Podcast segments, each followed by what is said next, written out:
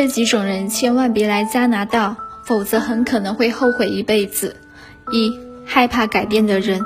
出国生活意味着要放弃国内熟悉的生活，亲朋好友也不在身边，人生地不熟，总得要一段时间去适应新的生活环境。如果说你不能接受新生活的挑战，害怕改变，不管是加拿大还是其他国家，都不建议去了。二、歧视弱者的人，加拿大是一个非常讲究平等的社会。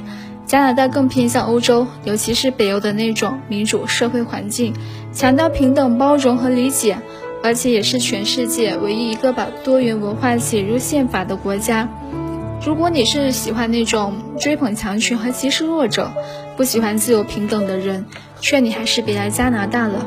三，只喜欢宅家不爱运动的人，加拿大人非常喜欢运动，因为自然条件真的太好了，空气好，适合户外运动。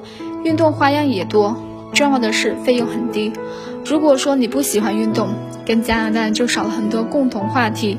只喜欢宅家玩手机，还不如留在国内。四，胸怀大志的人，加拿大人跟美国人非常不同的是，加拿大人更喜欢享受生活，没有什么野心去改变世界。